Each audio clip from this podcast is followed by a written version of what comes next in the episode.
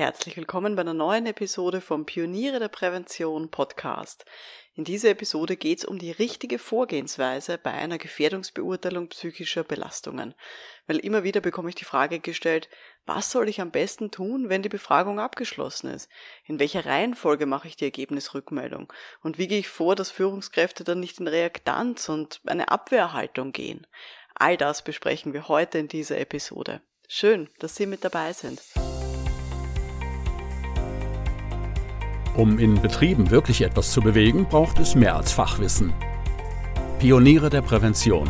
Psychologische Impulse für Ihren Erfolg in Arbeitssicherheit und Gesundheitsmanagement.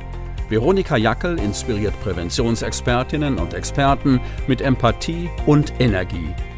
Profitieren auch Sie vom Know-how der erfahrenen Arbeitspsychologin Veronika Jackel.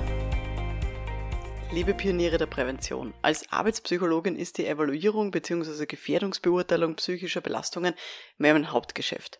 Dementsprechend bekomme ich in der Online-Akademie bei den Pionieren der Prävention ja auch bei den Stammtischen immer wieder Fachfragen dazu gestellt und beantworte die natürlich auch sehr, sehr gerne und ich bilde auch zum Beispiel ArbeitsmedizinerInnen zu diesem Thema aus.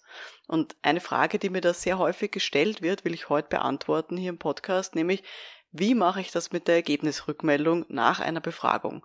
Wie gehe ich das organisatorisch an? Also wer bekommt wann die Ergebnisse?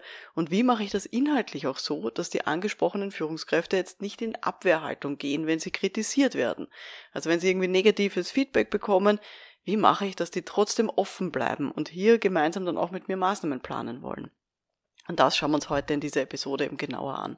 Ich zeige Ihnen genau, was Sie beachten sollten, wo auch so typische Stolperfallen liegen, in die ich am Anfang natürlich auch reingetreten bin, einfach damit Sie diese Fehler nicht machen brauchen. Habe ich schon erledigt. Gut, also solche Gefährdungsbeurteilungen psychischer Belastungen mache ich seit 2013, also seit vielen, vielen, vielen Jahren und habe auch schon sehr, sehr große Befragungen geleitet, bis zu mehreren tausenden Beschäftigten an Standorten in ganz Österreich und Deutschland verteilt. Und bei sowas ist natürlich die Struktur ganz, ganz wichtig. Es ist nicht so, dass man sagt, okay, machen wir mal eine Befragung und nachher überlegen wir uns dann, was wir mit den Ergebnissen machen. Nein, nein, nein. Es ist wirklich wichtig, dass das vorher alles geklärt ist, dass die Vorgehensweise super klar ist und zwar unabhängig von den konkreten statistischen Ergebnissen. Unabhängig davon, ob dann, weiß ich nicht, im Bereich Sozialklima irgendwie die roten Flecken auftauchen oder in der Arbeitsorganisation, das ist egal. Inhalt und Struktur sind da wirklich getrennt voneinander zu betrachten. Und deswegen ist auch wichtig, klug vorzugehen, weil unsere Ziele sind ja, dass einerseits die Geschäftsführung und die Führungskräfte, die sollen natürlich die ganzen Ergebnisse kennen. Wenn eine Führungskraft Feedback bekommt, vor allem wenn sie negatives Feedback bekommt, dann soll sie sich ja nicht angegriffen fühlen, soll nicht in Widerstand gehen gegen das ganze Projekt oder sich vielleicht sogar vorgeführt vorkommen. Das ist überhaupt nicht das Ziel. Es muss aber auch klar sein, wer ist dann für die Maßnahmenentwicklung verantwortlich? Wer macht das? Wer macht das Brainstorming? Wer macht konkrete Vorschläge? Und wir wollen ja auch, dass sich die Geschäftsführung und die Führungskräfte dann auch für die Maßnahmenumsetzung verantwortlich fühlen. Weil, wenn man das nicht macht, dann kann man sich relativ sicher sein, dass die Befragung per se umsonst war. Und dann passiert nichts damit. Dann versanden die ganzen Ergebnisse. Und das ist der absolute Worst Case, weil dann macht bei der nächsten Befragung in zwei Jahren, in drei Jahren, in vier Jahren niemand mehr mit, weil sich die alle denken, das letzte Mal ist auch nichts passiert mit den Ergebnissen, wieso soll ich jetzt mitmachen? Und deswegen schauen wir das heute uns genauer an. Denken wir das Thema jetzt mal durch anhand von einem ganz konkreten Beispiel. Also, ein Firmenkunde von mir, ein Produktionsunternehmen, sind ungefähr 220 Beschäftigte, ähm, so Büro, Lager und die diversen Produktionsbereiche und natürlich über die verschiedenen Hierarchieebenen verteilt. Wir haben dort 15 verschiedene Tätigkeitsgruppen definiert, wo wir eben die unterschiedlichen psychischen Belastungen gemessen haben. Und Sie können sich so vorstellen, es war eine Online-Befragung, die ist über zwei Wochen gelaufen. Der Rücklauf war in Ordnung. Ähm, ich habe dann auch schon die Ergebnisse ausgewertet gehabt mit den Berichten für jede einzelne Tätigkeitsgruppe und einem Gesamtbericht über die ganze Firma, so dass man da auch sieht, was so grundsätzlich die Tendenzen sind. Jetzt ist die Frage, was tue ich mit dem ganzen Spaß? Was würden Sie vorschlagen? Wie sollen wir weiter vorgehen? Machen wir mal zwei, drei Beispiele. Also, Version A ähm, oder Option A. Ähm, Sie machen gleich mal Workshops aus ähm, für die einzelnen Gruppen, wo die ganzen Fehlbelastungen sehr, sehr viel sind, also viele, sagen wir im Ampelsystem, viele rote Bereiche. Ähm, warum könnte man da gleich Workshops ausmachen? Naja, weil die auf den Befragungsergebnissen allein basierend kann man noch keine Vorschläge machen, welche Maßnahmen man setzen kann. Also machen wir gleich mal Workshops aus. Das wäre die Option A. Oder wählen Sie Option B. Wir machen eine Ergebnispräsentation vor der Geschäftsführung und dann übergeben wir denen die Aufgabe, sie sollen sich einfach um passende Maßnahmen kümmern, weil die sind schließlich verantwortlich für den ganzen Laden. Also Option B ist Ergebnispräsentation vor der Geschäftsführung und denen das dann übergeben. Oder Option C, wir machen Termine aus mit den einzelnen Abteilungsleitungen und tun denen die ganzen Ergebnisse rückmelden, damit sie sich dann mit den jeweiligen Abteilungen um ihre Maßnahmen kümmern. Das wäre Option C. Jede von diesen Vorgehensweisen hat natürlich ihren Charme und ihre Vorteile. Ich persönlich mache gern eine Mischung daraus. Und zwar folgendermaßen. Als erstes mache ich immer die Ergebnisrückmeldung einfach wirklich im Überblick an die Steuerungsgruppe gemeinsam mit der Geschäftsführung. In der Steuerungsgruppe sitzen sie häufig noch drinnen der Betriebsrat, die Personalabteilung ähm, und manchmal noch einzelne andere Personen. Aber wichtig ist, Geschäftsführung sitzt drinnen ähm, und ebenso die wichtigsten Player in diesem ganzen Projekt. Und an die mache ich mal eine Ergebnisrückmeldung mit dem Überblick. Die wollen in der Regel als erstes informiert werden, das sind ja auch meine Auftraggeber und die wollen wissen, was rausgekommen ist. Und wollen ja dann eben auch Auskunft geben können, falls sie gefragt werden.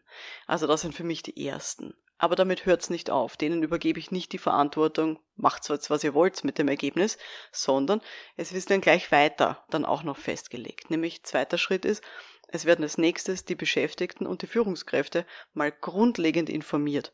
Wie war der Rücklauf? Wie sind die allgemeinen Ergebnisse? Welche generellen Tendenzen gibt's, also von Ressourcen und auch Fehlbelastungen, also positive und negative Ergebnisse? Aber bei dieser grundlegenden Information, das kann entweder schriftlich oder auch persönlich passieren, da wird nicht über Details von einzelnen Abteilungen geredet. Da wird niemand vorgeführt und zu sagen, oh, in der Abteilung ist es besonders schlecht gewesen. Das machen wir in diesem Schritt noch nicht. Also vorführen tun wir sie nie. Aber das sozusagen über die Details reden wir in dem Schritt einfach noch nicht. Und dann Schritt Nummer drei, der ist dann wichtig, nämlich dann geht es um die Maßnahmenentwicklung. Und die gehe ich gerne top-down an.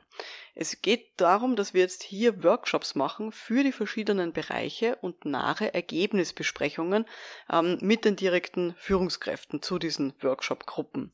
Und das mache ich, wie gesagt, top-down. Das heißt, ich starte, mein erster Workshop findet statt mit den Führungskräften, mit den Abteilungsleitungen.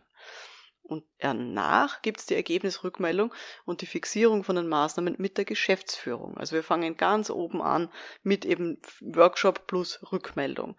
Und nachher gehen wir erst sozusagen in die weitere untere Ebene, nämlich dass ich dann die Workshops mache mit den einzelnen Abteilungen und dann die Ergebnisbesprechungen mit den jeweiligen Führungskräften, mit den Abteilungsleitungen. Warum mache ich das so? Warum fange ich mit den Führungskräften an im Workshop? Weil ich will, dass die Führungskräfte zuerst mal spüren, wie es ist, teilzunehmen an so einem Workshop. Wie kommen diese Endergebnisse zustande? Die sollen das wirklich aus erster Hand selber auch merken und spüren und mitbekommen. Und ich will natürlich auch die Belastungen von den Führungskräften ernst nehmen. Warum? Das hilft mir total, hier auch Sympathie zu entwickeln zwischen mir und den Führungskräften. Also die sollen mich sympathisch finden und umgekehrt, damit wir dann nachher auch gut arbeiten können, wenn es darum geht, ähm, in ihren Abteilungen auch Maßnahmen zu entwickeln. Und die Führungskräfte kriegen einfach wirklich ein viel, viel besseres Verständnis für diesen ganzen Prozess. Deswegen Maßnahmenentwicklung und dann Fixierung machen wir jeweils top-down. Und Spezialtipp an der Stelle, diese Termine für Workshops und Nachbesprechungen, die kann man sich sogar schon vor der Befragung ausmachen, weil das rennt ziemlich unabhängig ab von den konkreten Ergebnissen.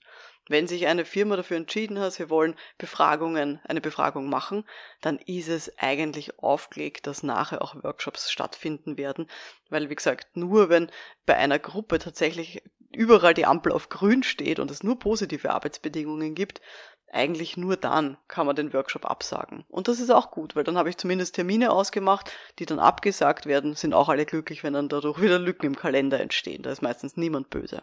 Also, diese Termine kann man sich tatsächlich vorher ausmachen. Ich kann sagen, die ähm, Befragung endet am, weiß ich nicht, am ersten am ersten des Monats, am ersten, weiß nicht, Februar beispielsweise, endet die Befragung. Dann mache ich mir gleich einen Nachbesprechungstermin aus für die Ergebnisrückmeldung an die Steuerungsgruppe, sagen wir am 14. Februar.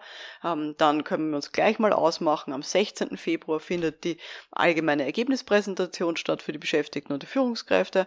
Und ab dem, also nicht, 20. Februar beginnen dann die Maßnahmenworkshops. Und tak, tak, tak, das kann man gleich alles eintakten. Also das ist hier von der Struktur her meine Vorgehensweise, die sich sehr bewährt hat und die ich entwickelt habe über die Jahre. Jetzt ist noch das zweite große Thema. Wie gehe ich jetzt vor, dass die Führungskräfte mir nicht in Widerstand gehen bei negativem Feedback? Was kann ich da machen? Erste Geschichte ist, ähm, wenn ein Workshop stattfindet nach der Befragung, dann kläre ich immer mit den Beschäftigten ab, ähm, wie denn diese, ähm, dieses Feedback auch transportiert werden soll. Das heißt, wie es formuliert sein soll. Warum? Die Beschäftigten, die Mitarbeiterinnen und Mitarbeiter, die kennen ihre direkte Führungskraft einfach schon sehr gut in der Regel und die wissen, wie viel negatives Feedback diese Führungskraft verträgt und wie es vielleicht auch formuliert sein soll und können mir hier Tipps geben.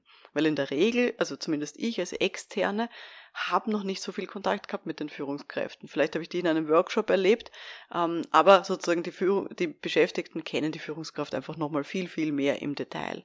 Und deswegen ist für mich hier relevant, gleich mit den Beschäftigten abzuklären, dann auch, wie dieses Feedback transportiert werden soll, wie es formuliert sein soll ähm, und worauf man hier achten soll. Das, diese Information hole ich mir von den Beschäftigten.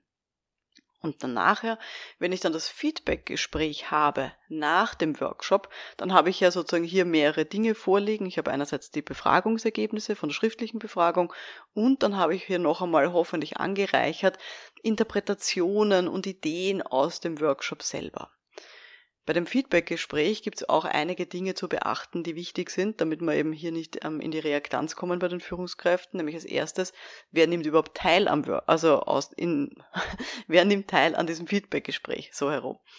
Teilnehmen werde ich, die, ähm, die Arbeitspsychologin, die externe, dann die, natürlich die Führungskraft, der ich das Feedback gebe und dann nehme ich in der Regel eine Person mit, die im Workshop dabei war, einen Gruppenvertreter oder eine Gruppenvertreterin. Dieses Feedbackgespräch findet nicht vor großer versammelter Runde statt. Da lade ich nicht die ganze Steuerungsgruppe ein. Da kommt nicht noch der Betriebsrat mit und vielleicht auch noch die Geschäftsführung. Weil so fühlt sich natürlich die Führungskraft sehr, sehr schnell in eine Ecke gedrängt. Also da muss ich sehr vorsichtig sein.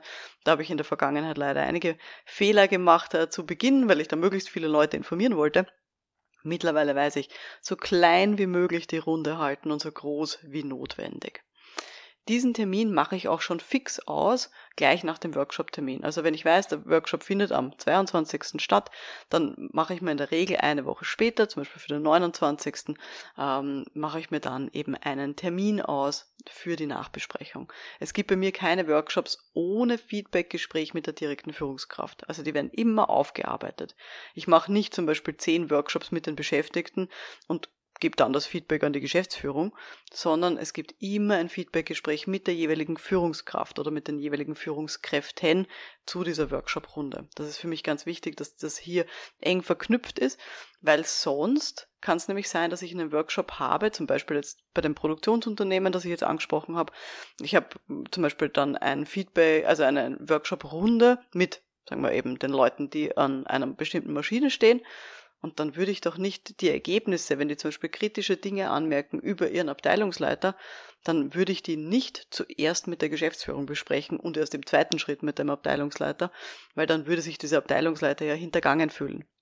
Dann würde sich der ja fühlen, das würde mir so richtig das Messer ins, ins, in den Rücken rammen, wenn ich zuerst dessen, also dessen Führungskraft informiere mit der Geschäftsführung ähm, und erst dann ihn selber. Sondern dieses Feedback bekommt immer zuerst die Person, an die es gerichtet ist und dann sozusagen geht das von unten nach oben dann äh, weiter, dieses Feedback. Genau. Bei dem Feedbackgespräch selber können wir auch ähm, aufgrund von unserer Gesprächsführung sehr, sehr ja, diplomatisch auch vorgehen, so dass wir hier nicht mit großen Widerständen oder mit zu großen Widerständen einfach rechnen müssen. Als erstes erkläre ich mal immer, wie die Ergebnisse überhaupt zustande gekommen sind. Also wenn die Führungskraft eben noch nicht die Detailergebnisse von der Befragung kennt, erkläre ich mal, wie viel Rücklauf gab es denn bei der Befragung und was waren da die Kernergebnisse. Dann erkläre ich auch, wie der Mitarbeiterworkshop genau stattgefunden hat, wie da der Ablauf war. Weil vielleicht sozusagen hat die Führungskraft nicht stattge also hat nicht teilgenommen am Führungskräfte-Workshop oder hat es vielleicht schon wieder vergessen, weil dazwischen ähm, irgendwie Zeit vergangen ist oder weil einfach viele andere Dinge da waren. Dann erkläre ich nochmal im Schnelldurchlauf, wie so ein Workshop überhaupt grundsätzlich abläuft. Dann erkläre ich der Führungskraft auf, dass jeder Teilnehmer vom Workshop und jede Teilnehmerin hatte ein Vetorecht bei der Dokumentation. Und dass eben jetzt die vorliegenden Ergebnisse von allen Teilnehmenden genauso abgesegnet wurden, wie sie da jetzt stehen in dem Dokument, also auch in der Formulierung. Das habe ich mir nicht ausgedacht, sondern das kam von den Teilnehmenden und die ähm, haben das auch so abgesegnet dann lese ich diese Workshop-Dokumentation vor. Und zwar so am besten sozusagen so wortwörtlich wie möglich. Ja, das ist manchmal so ein bisschen so wie eine, eine ähm, ja, Leseübung. Aber es geht mir darum, dass ich jedenfalls die Überbringerin bin von vielleicht diesen schlechten Nachrichten, von diesem negativen Feedback und dass das nicht die Beschäftigten sind. Also auch wenn ähm, ein Gruppenvertreter, eine Gruppenvertreterin mit mir im Raum ist, ich bin diejenige, die die Dokumentation vorliest. Und diese Gruppenvertretung ist dann für Zusatzfragen da und kann vielleicht noch ein bisschen Dinge erklären, wie es gemeint ist. Aber ich bin diejenige sozusagen, die grundsätzlich mal die Botschaft überbringt. Und ich versuche natürlich auch in den Beschreibungen schon, die ich da vorlese, dass hier wirklich auch klar wird, das sind subjektive Sichtweisen, dass da Konjunktive drinnen stehen, dass da nicht sowas drinnen steht wie, oh, die Abteilungsleiterin gibt nur negatives Feedback und lobt die Beschäftigten nie, sondern da steht dann vielleicht sowas drinnen wie, die Beschäftigten erhalten zeitnah Feedback bei Fehlern durch die Abteilungsleiterin, positives Feedback wird selten ausgesprochen. Also auch das sozusagen ein bisschen ähm, von der subjektiven Sichtweise her. Und dann steht da auch klar, der Wunsch ist regelmäßiges Ansprechen von Dingen, die gut laufen. Also es gibt dann hoffentlich auch immer ähm, eine, eine Maßnahme, einen Vorschlag, ähm, den die Beschäftigten sich da wünschen, den sie erarbeitet haben im Workshop. Auch dann ist es viel, viel leichter zu nehmen. Und mir ist es auch wichtig, dass ich der Führungskraft erkläre, dass diese Dokumentation, wie sie da jetzt ist, dass es nur ein Entwurf ist und dass die Führungskraft selber eben auch ein Vetorecht hat, genauso wie die Beschäftigten und dass wir jetzt gemeinsam in der Besprechung versuchen, diese finale Dokumentation zu machen. Und zwar noch bevor das an irgendwen anderen geht. Also, dass auch klar ist, die Geschäftsführung oder auch Betriebsrat, die haben diese Ergebnisse noch gar nicht gesehen. Und die Führungskraft und ihre Sichtweise ist mir genauso wichtig wie die Beschäftigten. Das heißt, ich habe dann die Unterlagen ausgedruckt, wirklich auch vor mir, physisch. Ähm, und ich habe einen Stift in der Hand und ich verändere sichtbar auch die Dokumentation, um die ähm, Sichtweisen von der Führungskraft Führungskraft, um die Ideen, die die Führungskraft auch einbringt. Oder wenn sie sagt, ah, die Maßnahme, die ist super, aber alle zwei Wochen schaffen wir das nicht, können wir das bitte alle drei Wochen zum Beispiel machen, was auch immer sozusagen das dann ist. Aber jedenfalls streiche ich dann auch äh, wirklich groß durch und schreibe dann noch Dinge dazu und verändere diese Dokumentation, sodass die Führungskraft wirklich bemerkt im Gespräch, ja, sie kann Einfluss nehmen auf die Dokumentation und auch die äh, Maßnahmenvorschläge und äh, Maßnahmen, die da drinnen fixiert sind in der Dokumentation. Und ich gestehe der Führungskraft das Gleiche zu wie den Beschäftigten. Auch die Führungskraft darf nochmal in Ruhe drüber schlafen über diese Dokumentation. Das heißt, wenn ich das zugeschickt habe per E-Mail, dieses ähm, überarbeitete Dokument, dann hat die Führungskraft auch nochmal eine Woche Zeit, mir Feedback zu geben per E-Mail, ob das Dokument jetzt so in Ordnung ist und ob ich das eben auch hier weiterleiten darf an die Steuerungsgruppe beziehungsweise dann auch an die Geschäftsführung die ganze Vorgehensweise und die ganze Gesprächsführung, die ich da mache, hat wirklich das Ziel, den Selbstwert von der Führungskraft zu erhalten. Die soll nachher immer noch mit erhobenem Haupt da rausgehen und ich will nicht, auch wenn die Führungskraft vielleicht schlecht ist in Augen der Beschäftigten und immer urviel Fehler macht und sie nie lobt und urschlecht ist und ja, ganz, ganz negatives Feedback bekommt von den Beschäftigten, die soll da trotzdem das Gefühl haben, dass sie wichtig ist, dass sie was verändern kann ähm, und dass es ja, dass es mir auch wichtig ist, dass es ihr gut geht. Warum? Weil wenn ich versuche, die Führungskraft ähm, ja, mit negativem Feedback zu überschütten und ihr zu sagen, ah, das ist alles ganz schlecht, was sie da machen und das geht gar nicht und so können sie doch nicht führen und das geht nicht, dann wird sie das nicht annehmen können. Das ist ganz normal, das ist ein Selbstwerterhaltungsgrundsatz, ähm, den die Menschen so in sich tragen. Dann wird diese Führungskraft entweder die Ergebnisse anzweifeln und wird sowas sagen wie, ah, aber der Rücklauf, der war ja so gering, da haben nur 70 Prozent der Beschäftigten mitgemacht und die anderen 30 Prozent sind sicher die, die urzufrieden mit mir sind. Also dann wird sie ständig Dinge finden, warum die Ergebnisse sie, äh, warum die nicht stimmen können. Oder sie wird uns als Experte, Expertin einfach anzweifeln. Also die wird gegen uns arbeiten und dann sagen, ah, sie haben ja keine Ahnung, sie kennen meinen Job nicht, sie wissen ja gar nicht, wie schlecht es mir geht ähm, und die Mitarbeiter sollen doch dankbar sein, dass sie überhaupt einen Job haben. Also die werden dann hier die ganze Zeit versuchen, das abzuwerten was komplett normal ist. Deswegen müssen wir versuchen, hier möglichst selbstwertschonend vorzugehen mit der Führungskraft, damit wir hier wirklich auch dann zu guten Ergebnissen kommen und zu umgesetzten Maßnahmen, selbst wenn die Führungskraft sehr, sehr schlechtes Feedback bekommen hat von ihrer Abteilung. Ein paar optionale Ideen zusätzlich zu dieser Vorgehensweise. Wenn man vorher schon weiß, dass eine Führungskraft ganz schlecht mit negativem Feedback umgehen kann, dass die immer Auszug zum Schreien anfängt ähm, und da wirklich ganz schlecht umgehen kann, einfach mit negativem Feedback, dann habe ich es auch schon gemacht, dass ich zum Beispiel die Befragungsergebnisse von der schriftlichen Befragung, dass ich die vor dem Workshop eins zu eins mal durchbespreche mit der Führungskraft, um die halt langsam darauf vorzubereiten, was da möglicherweise nach dem Workshop dann auch rauskommt. Das heißt, ich bespreche dann schon mit der Führungskraft durch, wirklich im 1 zu 1 Gespräch, wie kann man diese Ergebnisse interpretieren, welche Infos kann man hier noch nicht rauslesen, wo braucht man vielleicht noch Interpretation aus dem Workshop, wo braucht man noch Informationen? Und was sind vielleicht so, ja, vielleicht auch schon erste Maßnahmen, Ideen aus anderen Abteilungen oder aus anderen Firmen, die ich ihr da mitgeben kann. Achtung, das mache ich aber nur dann, wenn ich sicher sein kann, dass die Führungskraft dieses Gespräch konstruktiv nutzt und nicht dann, sobald wir mit unserem Gespräch fertig sind, rübergeht in ihre Abteilung und dort auszuckt und vielleicht ihre Leute anschreit und sagt, ah, oh, was habt ihr da angekreuzt? Das ist ja ein Wahnsinn, so kann man das nicht machen. Wenn diese Gefahr besteht, dann warte ich lieber zuerst den Workshop ab, weil dann habe ich nämlich die schriftlichen Befragungsergebnisse noch ergänzt um die Interpretation und auch schon Vorschläge von den Beschäftigten. Und dann kann ich hier noch einmal ein bisschen konstruktiver auch damit arbeiten. Was ich auch manchmal schon gemacht habe, jetzt beim Feedbackgespräch nach einem Workshop, also wenn ich zuerst Befragung hatte, dann Workshop, dann Feedbackgespräch, dass ich bei dem Feedbackgespräch zuerst das Ganze eben in einer Dreierkonstellation gemacht habe, also ich, Führungskraft, eine Gruppenvertretung und dann arbeiten wir eine Stunde lang die ganzen Workshop-Ergebnisse durch, was so besprochen wurde. Dann schicke ich die Gruppenvertretung raus und dann mache ich nochmal eine Stunde wirklich ein 1 zu 1 Coaching mit der Führungskraft. Also nur noch ich und die Führungskraft. Und dann hat manchmal auch die Führungskraft ein bisschen die Möglichkeit, auch nochmal offener zu sagen, was sie sich jetzt zu diesen Ergebnissen denkt, weil dann einfach auch keine Beschäftigten mehr mit dabei sind. Auch das hemmt manchmal Führungskräfte, wirklich auch Dinge auszusprechen. Und das hilft auch manchmal. Kommt, wie gesagt, auf die Personen an und da hilft uns hoffentlich die Steuerungsgruppe, die richtige Vorgehensweise dann auch zu wählen. Gut. Wenn wir jetzt diese schriftliche Befragung gemacht haben, Sie merken, ich bin ein großer Fan davon, dann nachher Workshops zu machen. Und wenn wir dann alle diese Workshops und auch die Besprechungen mit den Führungskräften abgeschlossen haben, dann geht's wieder zurück an die Steuerungsgruppe und die Geschäftsführung. Das heißt, dann kriegen die wieder eben äh, das Feedback, die kriegen das Feedback, was waren die häufigsten Themen in den Workshops, was sind vielleicht auch Belastungen, die die einzelnen Abteilungsleitungen gar nicht lösen können, sondern wo es von Geschäftsführung ähm, und der obersten Ebene hier Maßnahmen braucht oder vielleicht auch Entscheidungen braucht. Und das mache ich eben, wie gesagt, dann, wenn ich alle Workshops und Besprechungen abgeschlossen habe.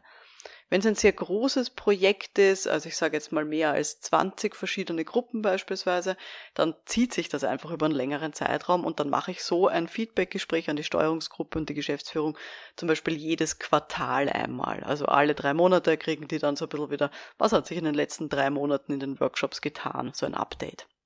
Jetzt zum Beispiel bei diesen 15 Workshop-Gruppen, ähm, die ich angesprochen habe, bei dieser Produktionsfirma, da war das nicht notwendig. Wir haben das relativ zügig abarbeiten können und konnten dann am Ende eben hier mit der Steuerungsgruppe wieder ein finales Gespräch führen, wo dann die eben auch gehört haben, was ist so in den Workshops rausgekommen. Falls dich dieses Thema Gefährdungsbeurteilung psychischer Belastungen mehr interessiert und du auch Mitglied bist bei mir in der Online-Akademie für Pioniere der Prävention, dann schau dir gerne an den Kurs, den es dazu gibt. Der heißt Gefährdungsbeurteilung Schrägstrich Evaluierung psychischer Belastungen. Ich verlinke den gerne in der Beschreibung von dieser Podcast-Episode in den Show Notes. Ähm, ist ein sehr, sehr großer Kurs. Der wird auch anerkannt bei den diversen Berufsverbänden. Wenn du den erfolgreich absolvierst, kriegst du zwei Physi-Punkte, einen VDSI-Punkt Punkt für Arbeitsschutz, zwei VDSI-Punkte für Gesundheitsschutz und von der SGAS noch zwei Fortbildungseinheiten. Also auch das sozusagen ist hier abgedeckt und in dem Kurs gibt es wirklich alle Informationen zum Thema Gefährdungsbeurteilung psychischer Belastungen. Also von der Ermittlung von verschiedenen Tools über Projektmarketing, damit auch viele Leute mitmachen da sind sogar Vorlagen drinnen, die du verwenden kannst für Plakate und E-Mails und so weiter. Es gibt Hilfen, wie man die Ergebnisse interpretieren kann, wie man Maßnahmen gut entwickeln kann. Und es ist sogar dabei eine Kalkulationshilfe für Selbstständige, die das anbieten wollen. Die dir eben auch wirklich hilft, so ein Projekt im Vorfeld dann auch durchzukalkulieren, was du dann dafür an Euros verlangen solltest. genau. Gut. Ich hoffe, das hat äh, jetzt weitergeholfen. Ich hoffe, es hat Ihnen gefallen, diese heutige Podcast-Folge vom Podcast für Pioniere der Prävention. Falls Sie noch mehr Fragen haben zum Thema psychische Belastungen, empfehle ich Ihnen den allerneuesten Chatbot, den wir jetzt haben, und zwar unter pionierederprävention.com-chatbot. Der Chatbot äh, der kennt wirklich alle Podcast-Episoden auswendig ähm, und der gibt Ihnen noch gerne Antworten auf alle Ihre Fragen zum Thema psychische Belastungen und auch zum Thema, wie man hilfreiche Gespräche führen kann. Also hier, der Chatbot kennt sich gut aus, kennt auch schon diese Podcast-Episode von heute auswendig. Fragen Sie ihn gerne alles, was Sie dazu interessiert. Gut. Mein Name ist Veronika Jagel, vielen Dank fürs Dabeisein und wir hören uns dann in der nächsten Folge. Bis dahin, alles Gute. Ciao.